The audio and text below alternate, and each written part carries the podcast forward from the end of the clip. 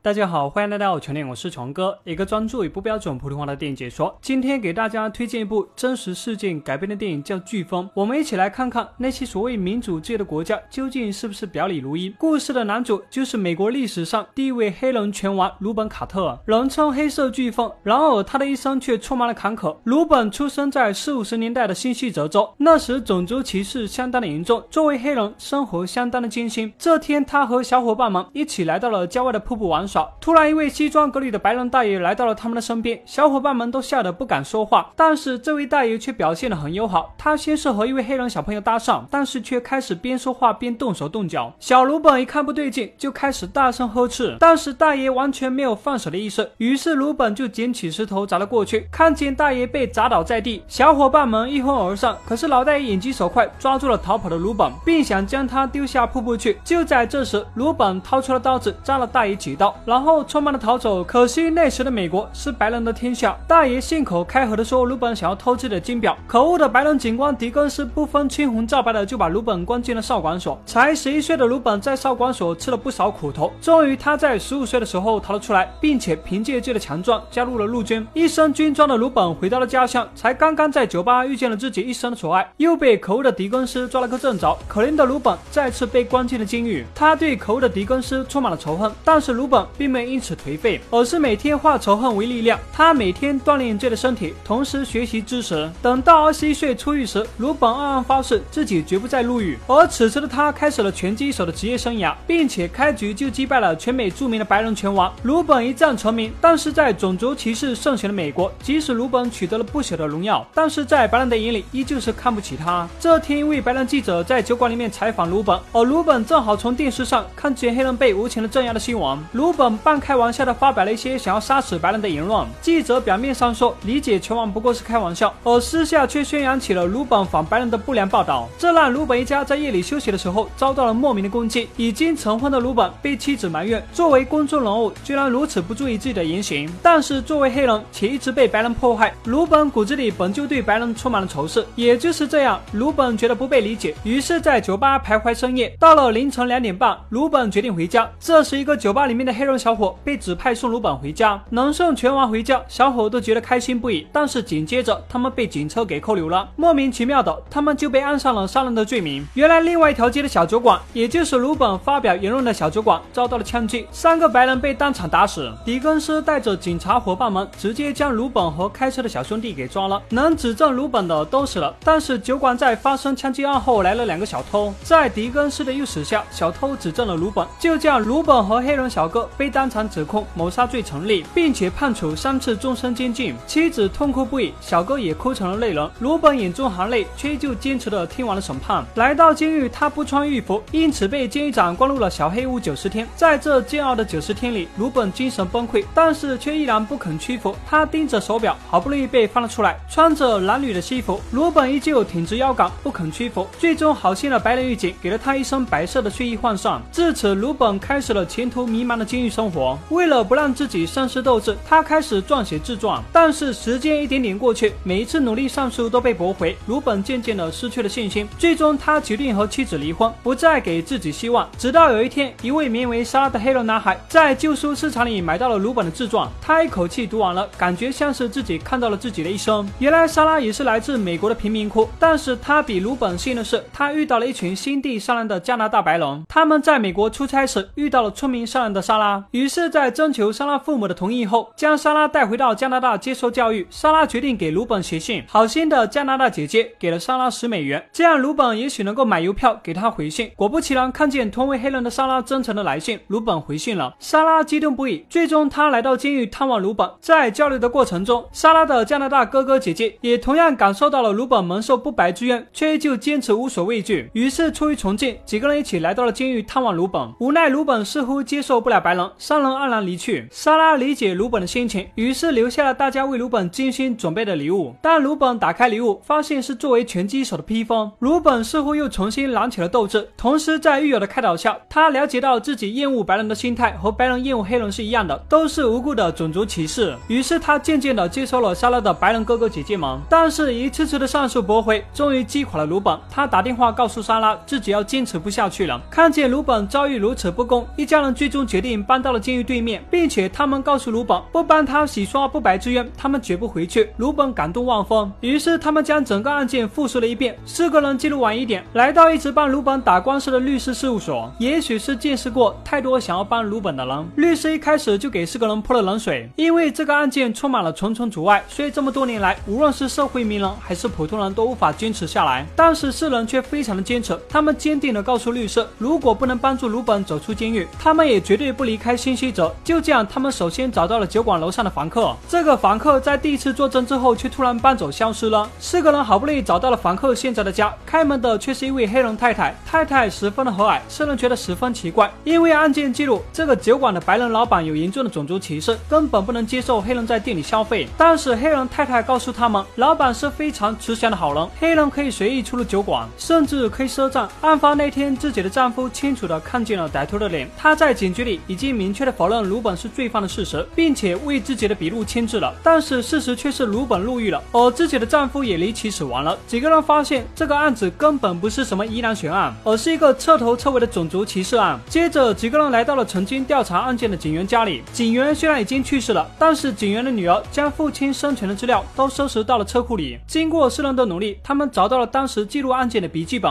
发现笔记本上清楚的记录着电话报案的时间是两点二十八分。他们将这个发现告诉了鲁本。鲁本得知后，发现自己根本就是被人故意诬陷了，因为两点半前他一直还在酒吧里，更改了报案时间，就是为了让他没有不在场证据。好不容易收集好了新的证据，这时莎拉一行人居然莫名出了车祸，幸好四人没有生命危险。这也让鲁本意识到，想要让自己无罪释放，并不是他一个人与法律战斗，而是黑人在对抗所有顽固法律的种族歧视的白人们。他意识到，在新西泽上诉，他远远都不可能走上法庭，于是他坚持要直接上诉至联邦法庭。律师却告诉他，想要越级上诉，有可能会让所有人的辛苦都白费，因为这样不符合程序的上诉，法官可以直接不考虑这些证据。但是鲁本坚持自己已经没有时间再等了，即使是败诉，他也要让大家看到事情的真相。就这样，鲁本终于有机会走上了法庭。老法官一开始在庭上和鲁本及律师确认这一不合程序的上诉，但是鲁本坚持。看见鲁本的坚定，本以为法官会直接驳回上诉，但是老法官却同意听完鲁本的上诉。在最后，鲁本站起来来做自我陈述，他告诉法官，曾经自己作为拳击手将仇恨宣泄，但是直到现在，他希望在法庭上可以用法律迎来正义的审判，即使是迟到的正义。最终，法官宣布鲁本无罪，当庭释放。为了这一个迟到的正义，鲁本坚持了十五年。前半生，他因为种族歧视，大半美好的人生都在监狱中度过。曾经，他以为靠自己的憎恨和坚强，能够让自己免受歧视和欺辱，但是最终他明白了，并不是所有的白人都带有偏见。白人虽然用种族歧视毁了他的前半生，但也是白人帮助他、鼓励他，最终洗刷了他的冤屈。至此，他立志于帮助所有不公平的审判，并且重新赢得了拳击界给予的荣耀。但是他不再充满戾气，而是更加明白了要如何赢得世人的尊重，这才是为更好的未来奋斗的人该有的样子。非常励志、非常好的一部电影。好了，今天的视频就到这里，我们下期再见。